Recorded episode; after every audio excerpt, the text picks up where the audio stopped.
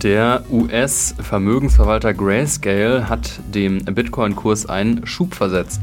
Mit dem Teilsieg von Grayscale gegen die US-Börsenaufsicht SEC bringt sich Bitcoin in Stellung für den Bullenmarkt.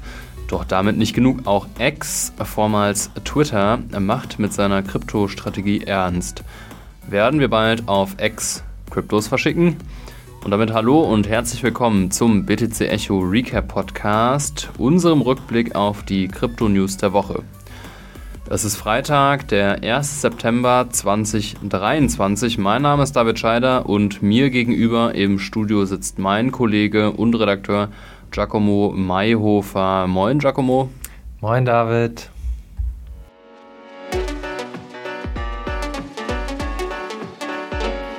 Achtung, dieser Podcast stellt keine Anlageberatung dar. Alle Aussagen dienen lediglich der Information und spiegeln die persönlichen Meinungen unserer Redakteurinnen und Redakteure wider. Der Redaktionsschluss für diesen Podcast ist Donnerstag, der 31. August um 13 Uhr. Starten wir mit dem ersten Thema. Ein US-Berufungsgericht hat die Ablehnung des Grayscale Bitcoin ETF für unrechtmäßig erklärt. Damit wird ein Bitcoin ETF wieder wahrscheinlicher. Der Jubel in der Branche ist riesig. Der Bitcoin-Preis hüpfte nach oben. Kommt jetzt der lang ersehnte Bitcoin Spot ETF, David? Kurze Antwort. Es ist wahrscheinlicher geworden. Laut einem Bloomberg-Analyst ist die Wahrscheinlichkeit dafür, dass er dieses Jahr kommt, von 50% auf 70 Prozent gestiegen. Na dann, kommt er wahrscheinlich auch. Ähm, warum schaut überhaupt die ganze Kryptowelt so gespannt darauf, ähm, ob es einen Bitcoin-ETF in den USA gibt? Naja, also die Zulassung von einem Bitcoin-ETF in den USA wäre ein Meilenstein, kann man nicht anders sagen. Es wären nämlich zum Beispiel US-Finanzberater endlich in der Lage, ihren Klientinnen und Klienten eben direkte Investitionen in Bitcoin anzubieten. Das geht aktuell so einfach noch nicht. Außerdem wäre es auch viel einfacher, Bitcoin in Rentenfonds zu mischen. Wir wissen ja beide, wie riesig die sind, also diese ähm, ja, gigantischen US-Rentenfonds, wo eben sehr viele ETFs auch beigemischt werden und ähm, Bitcoin-ETFs könnten da auch reinfließen. Das würde einfach eine riesige Menge an Kapital freisetzen. Okay, Numbers go up. Number go up, ja, also genau. Also das ist, äh, da kommen wir gleich noch zu. Ja. Und welche Rolle spielt Grayscale dabei? Ich kenne die tatsächlich nur rudimentär und wahrscheinlich viele unserer Zuhörer auch. Ja, also wer sich so ein bisschen mit Bitcoin auseinandersetzt, dem wird Grayscale ein, Be ein, Begriff sein. Wir haben damit auch täglich zu tun, aber vielleicht für die, die jetzt nicht so tief drin sind, was ist Grayscale? Grayscale verwaltet nämlich seit Jahren mit GBTC den größten Bitcoin-Fonds der Welt. Und das Unternehmen sitzt auf, ja, sage und schreibe 624.000 Bitcoin. Das sind 3% des Gesamtsupplies. Soweit ich weiß, ist Grayscale tatsächlich die Entität im Bitcoin-Land, was die meisten BTC hält. Und ähm, dieses GBTC, was ich gerade angesprochen habe, das ist kein ETF, das ist ein Fonds. Also ähm, genau, ein ETF ist ja ein börsengehandelter Indexfonds. Es gibt aber auch andere ähm, Versionen von Fonds und so ein offener Fonds ist eben der GBTC. Und da kann man sich dann eben Anteile von kaufen und da in diesem, äh, da Grayscale eben, um den Kurs abzubilden, einfach diese unfassbar große Menge an Bitcoin kauft, bildet dieser Fonds auch den Bitcoin-Kurs relativ gut ab. Was Grayscale seit Jahren versucht, ist, diesen GBTC Bitcoin Fonds eben in einen Indexfonds umzuwandeln. Gelingt das, würden vermutlich viel mehr Investorinnen und Investoren auch diesen Fonds kaufen. Wir hatten es ja eben angesprochen, da sind eben die regulatorischen Hürden ähm, geringer und dann könnte der auch eben von ähm, Rentenfonds gekauft werden. Bisher wurden so Bestrebungen aber immer von der SEC abgelehnt. Was wurde jetzt genau vor Gericht entschieden? Genau, es gibt da eben eine neue Gerichtsentscheidung. Ein Berufungsgericht hat entschieden, dass die SEC dem Antrag, diesen GBTC-Fonds in einen Indexfonds umzuwandeln, nicht einfach so hätte ablehnen dürfen. Wir wissen alle, die SEC ist ziemlich kryptokritisch. Die lehnt eigentlich erstmal alles ab, was mit ETF und Bitcoin zu tun hat. Jetzt sagt ein Gericht, hätten sie eigentlich so gar nicht machen dürfen. Und ähm, Entscheidend dabei ist die Begründung, wieso dieser Fonds abgelehnt wurde aus Sicht der SEC. Das Gericht hat nämlich jetzt geurteilt, dass die Begründung nicht reicht, um den abzulehnen. Im Urteil heißt es dann, dass, äh, Zitat, die Ablehnung des Vorschlags von Grayscale willkürlich war und unüberlegt, weil die Kommission es versäumt hat, ihre unterschiedlichen Behandlung ähnlicher Produkte zu erklären. Was meint die damit? Ja, gemeint sind vermutlich eben Bitcoin ähm, Futures ETFs. Die gibt es nämlich schon und die sind auch von der SEC äh, genehmigt worden. Die sind beispielsweise handelbar an der Chicago Mercantile Exchange, der CME, einer der größten Futures-Börsen der Welt. Da kann man ja, seit Oktober 2021 schon Bitcoin Futures ETFs handeln, aber eben noch keinen Bitcoin Spot ETF. Okay, wenn es schon ETF gibt, für mich als Laien ist es schwer nachzuvollziehen, warum sind denn alle so heiß auf den Spot ETF? Naja, das ist wahrscheinlich so ein, ähm, also es hat mehrere Gründe. Den Hauptgrund, den ich sehen würde, ist, dass ein Spot-ETF vermutlich viel mehr Kapital anziehen würde. Numbers go up. Number go up, da sind wir wieder. Und natürlich der Futures-basierte ETF ist nur an der CME handelbar mhm. und ein Bitcoin-Spot-ETF wäre an klassischen Börsen wie der New York Stock Exchange, der Nasdaq und Co. eben auch handelbar, vielleicht auch in Deutschland, das ist noch nicht so ganz klar, ob das auch geht. Aber er würde einfach auf ein viel breiteres Investmentpublikum treffen. Okay. Und du hast gerade ja schon angesprochen, die SEC sagt eigentlich meistens Nein mit allem, was Krypto-Lizenzen und Genehmigungen angeht. Ähm, das war jetzt nicht das er also vor einigen Wochen gab es ja das Urteil von Ripple Case, auch mit der SEC, wo Ripple auf jeden Fall einen Teilsieg davon getragen hat. Ähm, und nun Grayscale. Siehst du da jetzt langsam eine Kehrtwende in den USA? Naja, es wird wahrscheinlich schon so ein bisschen enger für ähm, Gary Gensler. Also ähm, es ist, glaube ich, relativ klar, dass seine Rechtsinterpretation, weil letzten Endes, was die SEC macht, das ist ja ein Exekutivorgan, die machen keine mhm. Gesetze, die setzen nur die Gesetze um. In dem Fall ist es eigentlich immer das Wertpapiergesetz von 1933, auf Basis dessen er seine Entscheidung trifft zu ähm, Zusage oder Ablehnung von bestimmten Anträgen. Und es scheint jetzt immer mehr so der Fall zu sein, dass seine Interpretation äh, dieser Gesetze eben nicht der Interpretation einiger anderer Gerichte entspricht es wird jetzt meiner Meinung nach spannend sein zu beobachten, wie die SEC, also was der nächste Schritt der SEC in diesem Fall von GBTC ist.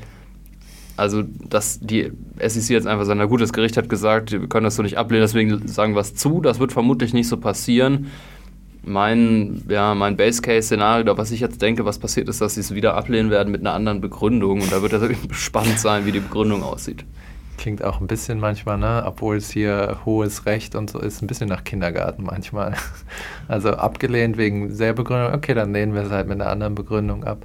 Ich habe tatsächlich auf Bloomberg gelesen, dass es das wahrscheinlicher macht, weil Grayscale sind ja nur einer von vielen, dass die SEC dann sagt, okay, Grayscale auf keinen Fall, aber wir geben BlackRock das grüne Licht. Ja, wer auch immer da den ersten, die erste Zusage bekommt, natürlich einen riesen Vorteil, ähm, weil Vielleicht ist die Vorstellung auch zu bullisch, dass irgendwie das Geld auf den Seitenlinien wartet und nur irgendwie aufs Go gibt, das geht's in ETF und ab in Bitcoin. Weiß jetzt auch nicht, ob das so passiert, aber man sieht es so ein bisschen historisch auch am Gold-ETF. Der erste, der zugelassen wurde, der hat dann auch am meisten Kapital einfach abbekommen. Mhm. Wir kommen zum nächsten Thema. Wir hatten es schon anklingen lassen. Lass uns ein bisschen über X sprechen, vormals Twitter. Ich krieg's noch nicht so ganz in meinen Sprachgebrauch rein, dass es jetzt irgendwie einfach nur ein Buchstabe ist, geschenkt. Aber da gibt es auch News, nämlich Elon Musk will X zu einer sogenannten Everything-App umbauen und da dürfen Kryptowährungen nicht fehlen, weil auch Kryptowährungen sind etwas und wenn man eine App baut, wo alles drin ist, dann müssen Kryptowährungen auch reinbauen. Ein tautologisches Argument, aber macht irgendwie Sinn. Also, jetzt hat X also eine Krypto-Lizenz in Rhode Island und auch anderen US-Bundesstaaten bekommen und ich frage mich so ein bisschen, ist das jetzt der Gamechanger für diese App, Giacomo? Ja, also Definitiv, als ich das gelesen habe, war das für mich, Elon Musk hat ja in den letzten Monaten, Jahren immer wieder mal so ein bisschen mit Krypto geflirtet, war das das stärkste Signal, weil das ist halt wirklich eine Lizenz, die halt in Vorbereitung auf ähm, Umbau der Plattform stattfindet. Für mich heißt das, dass Elon Musk es wirklich ernst meint. Er hat ja immer wieder mal irgendwie angedeutet, dass er Kryptowährung einbauen will äh, in seine Pläne. Dazu muss man sagen, was genau die jetzt vorhaben, ist nicht bekannt bezüglich Krypto, aber wenn man sich die Pläne, die auch sehr vage sind, aber wenn man sich die Pläne für X, und ich krieg's auch noch nicht immer auf, ich sage auch immer Twitter, also ich habe auch das Gefühl, wenn andere Leute sagen, ja, X benutzen, wissen die teilweise gar nicht, was du meinst. Ich finde auch manchmal die App auf meinem Handy nicht, ehrlich gesagt, weil ich Twitter suche und dann X sehe und es nicht in Verbindung bringe. Aber egal. Was wir wissen ist, X soll eine Everything-App werden. Vorbild ist WeChat in China. Das hat er ganz offen gesagt, sehr umstritten auch WeChat, äh, vor allem wegen Datenschutz und so. Ähm, heißt eigentlich, Everything heißt, es soll alles sein. Social Media, Twitter, so wie wir es jetzt haben, äh, Videos, Calls und vor allem Payment. Also die App, die du für alles benutzt. Ähm, Elon Musk hat einmal gesagt, dass er sich das Fundament so vorstellt, dass es dezentral und Open Source ist. Das ist ja was, was wir in Krypto eigentlich auch uns auf die Fahnen schreiben. Und deswegen ist es eigentlich nicht überraschend, dass er jetzt mit diesem Plan vorstößt für X. Finde ich schon spannend, weil normalerweise kopiert China Innovationen aus den USA. Jetzt scheint es so ein bisschen umgekehrt zu sein. Also ja, Vorbild WeChat, du hast es ja auch schon angesprochen, jetzt auch nicht unbedingt ähm, etwas, was man sich im Sinne des Datenschutzes zum nee. Vorbild nehmen sollte. Und dezentral und Open Source ist Twitter ja noch lang nicht. Also mal gucken, da muss auf jeden Fall noch viel passieren. Ich frage mich auch, ob diese, diese Ankündigung, oder bisher ist es ja nur eine Lizenz, dass X ähm, Crypto Payments und Payments im Allgemeinen übrigens auch mhm. implementieren kann. Ähm, oder gibt es ja auch ein anderes Vorbild, auch von einem Payment Provider, nämlich PayPal. Und die machen das so ein bisschen anders. Die haben ja jetzt ähm, angekündigt, diesen Stablecoin zu launchen. Mhm. Ich frage mich, hat Twitter das auch vor? Ja, ein Twitter-Coin definitiv wird es nie geben. Das hat Elon Musk mal auf Twitter gesagt, tatsächlich. ähm, der Grund ist relativ einfach. Würde Elon Musk selbst einen Coin rausbringen, oder Twitter, wären sie halt äh, die Organisation dahinter und dann kommt der gute alte Gary Gensler mit seinem Wertpapierhammer und sagt, äh, wir verklagen euch. So ist es einfach so. Und ähm, Facebook hatte die Idee ja auch mal mit Libra, beziehungsweise Meta, ja. Und da, da, haben die Regulatoren ja auch gesagt, äh, äh, Facebook mit einer eigenen Währung? No way. Also nee, ähm, und ich glaube, davon haben, haben sie auch gelernt. Ähm, einen Twitter-Coin wird es auf jeden Fall nicht geben, nee. Okay, aber was wird es geben? Was können wir erwarten vom äh, Twitter Crypto Integration? Ja, Elon Musk ist ja ziemlich unberechenbar und wenn man sich seine Pläne mit X anguckt, muss man auch sagen, die sind schon so ein bisschen größenwahnsinnig. Deswegen ist es wirklich schwer zu sagen, was von dem ganzen Bums, den er da vorhat, wirklich passieren wird und was nicht. Was man halt sagen kann, ist, er scheinbar liebt Kryptowährung, also Bitcoin. Er war einer der größten Holder mit Tesla eine ganze Weile und hat sich immer wieder für die Ideale ausgesprochen, Dezentralität und Zensurresistenz vor allem. Und natürlich hat er eine kleine Liaison mit Bitcoins kleinem, quirligen Memecoin-Bruder Dogecoin, die schon seit ungefähr drei Jahren oder so geht, dass er immer wieder ja, sagt, das ist das Bitcoin des kleinen Mannes und irgendwie Elon Musk ist ja auch immer so ein bisschen Populist, ne? Und ähm, ja, also er hat ja also verschiedene Aktionen gemacht, irgendwie, dass er in Saturday Night Live aufgetreten ist und gesagt hat, alle sollten in Dogecoin investieren oder äh, ich esse bei McDonalds ein Happy Meal, wenn ihr mich das in Dogecoin bezahlen lasst und Dogecoin rules und Dogecoin ist der beste Coin und dafür steht er ja auch jetzt übrigens vor Gericht, weil Leute ihm halt Preismanipulation vorwerfen. Der Coin ist ja um tausende Prozent deswegen gepumpt auch. Ähm, Fakt ist, Dogecoin hat so ein bisschen den Ruf für Bitcoin für Mikrotransaktionen so. Es läuft schnell und es kostet wenig. Es wäre also perfekt eigentlich geeignet, ähm, um auf Twitter genutzt zu werden. Und er würde so ein bisschen die regulatorischen Probleme umgehen, weil es ist ja nicht sein Coin. Das heißt, die SEC kann ihm nicht auf die Füße schlagen. Ähm, Dazu muss man halt immer wieder warnen bei Dogecoin. Es ist nicht wirklich dezentral, auch wenn äh, Elon Musk das behauptet. Also ich glaube, 90% sind in der Hand von fünf Wallets oder so und mich würde nicht wundern, wenn einer davon von Elon Musk ist.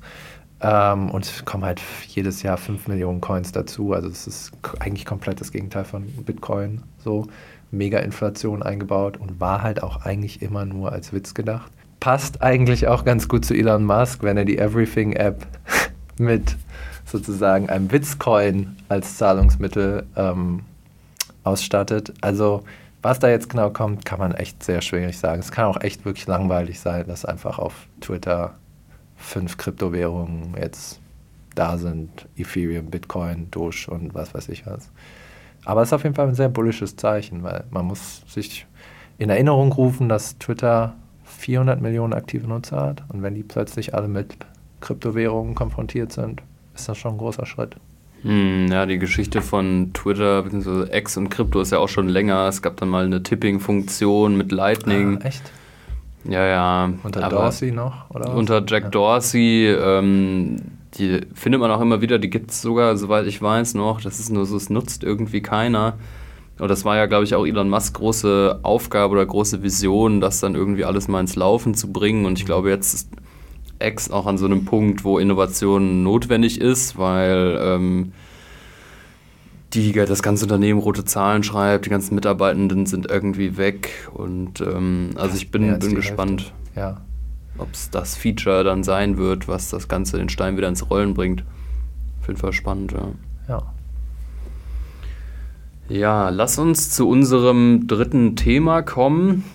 Wir bleiben in der Welt der Payment Provider und sprechen ein bisschen über PayPal, beziehungsweise eigentlich über Coinbase, denn bei Coinbase können Kundinnen und Kunden ab sofort in Deutschland und UK eben auch mit PayPal Kryptos kaufen. Ich frage mich so ein bisschen, was, was bringt mir das jetzt?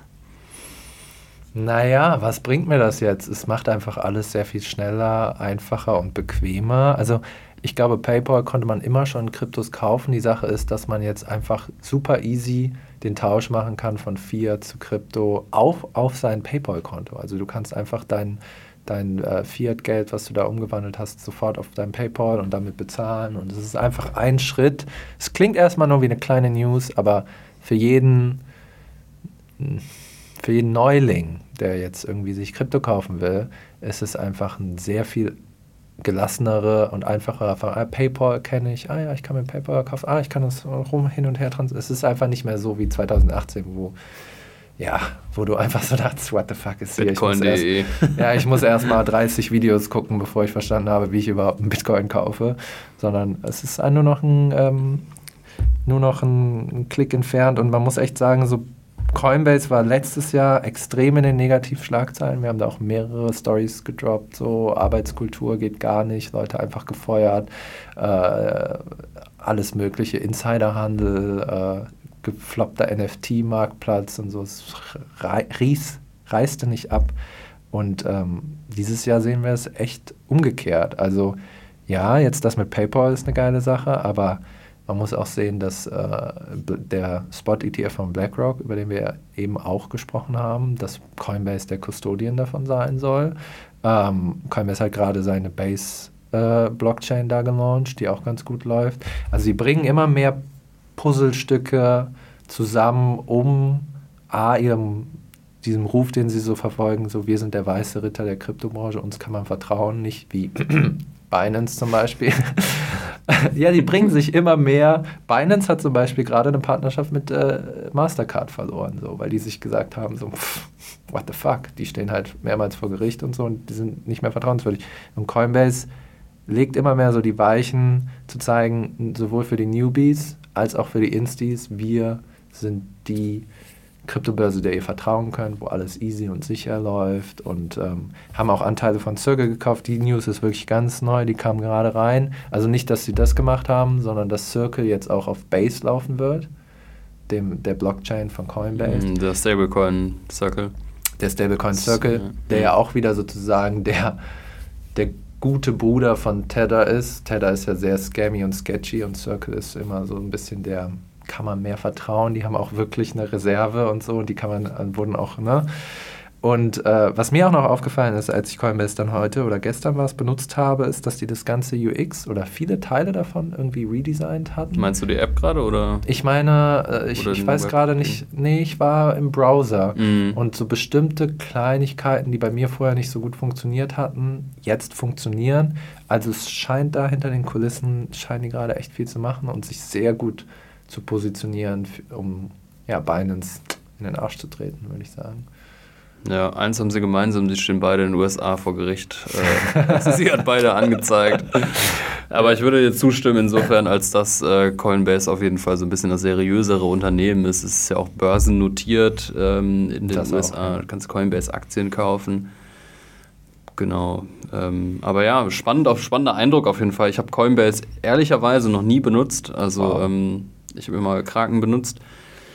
Und ähm, werde mir das aber auch mal angucken. Also die PayPal-Funktion finde ich auch cool. Ich hatte die Meldung lustigerweise erst andersrum gelesen und dachte, jetzt kannst du irgendwie auf PayPal Krypto kaufen, was ja in den USA Kannst übrigens funktioniert, USA, ja, ja. aber in Deutschland noch nicht, ne? Ja. Ja. Ja, es kommt so alles ein bisschen zusammen. PayPal macht seinen Vorstoß, der mit Sicherheit auch mit dem Stablecoin nach Deutschland kommen wird. Coinbase integriert PayPal, BlackRock, Mhm. Spot. Also ich habe so das Gefühl, wenn man sich die News jetzt gerade so, es ist Bärenmarkt, alles ist boring so ein bisschen, geht seitwärts oder runter, ein bisschen hoch, ein bisschen runter. Aber so hinter den Kulissen passiert gerade extrem viel, Mhm. dass ich das Gefühl habe, in einem Jahr sieht diese Branche komplett anders aus. Ja, der Sturm braut sich irgendwie so ein bisschen zusammen, hat man das Gefühl, Ja. ne? Ja, auf jeden Fall eine, eine bullische Ausgabe heute im Recap-Podcast. Endlich mal wieder. Ja, endlich mal gute, saßen wir hier schon. gute Neuigkeiten, drei schöne News. Ist doch auch mal schön. Ja. Ja, ist auch ein schönes Schlusswort. Ähm, ja, lieber Giacomo, vielen Dank, dass du heute wieder dabei warst und schön, dass wir mal wieder über positive News berichten können. So langsam dürften Leute ja auch wieder aus dem Urlaub zurückkommen. Das bringt dann hoffentlich auch wieder etwas Schwung in die, die dann doch eher trägen Märkte. Ich bin auf jeden Fall auf die Reaktion der SEC auf die neue Schlappe gespannt. Irgendwann muss die Börsenaufsicht ja einfach mal einknicken und dann muss es den ETF geben. Also früher oder später kommt er, da bin ich auch überzeugt von. Und wir hoffen, dass euch diese Folge gefallen hat. Falls ja, lasst uns gerne eine gute Bewertung in eurer Podcast-App da. Das hilft uns enorm, unsere Sichtbarkeit zu erhöhen und mehr Leute zu erreichen. Ja, in diesem Sinne bedanken wir uns fürs Zuhören und wünschen allen Zuhörerinnen und Zuhörern ein schönes spätsommerliches Wochenende. Und neue Folgen gibt es wie immer freitags überall da, wo es Podcasts gibt. Wir sagen Tschö und bis zum nächsten Mal.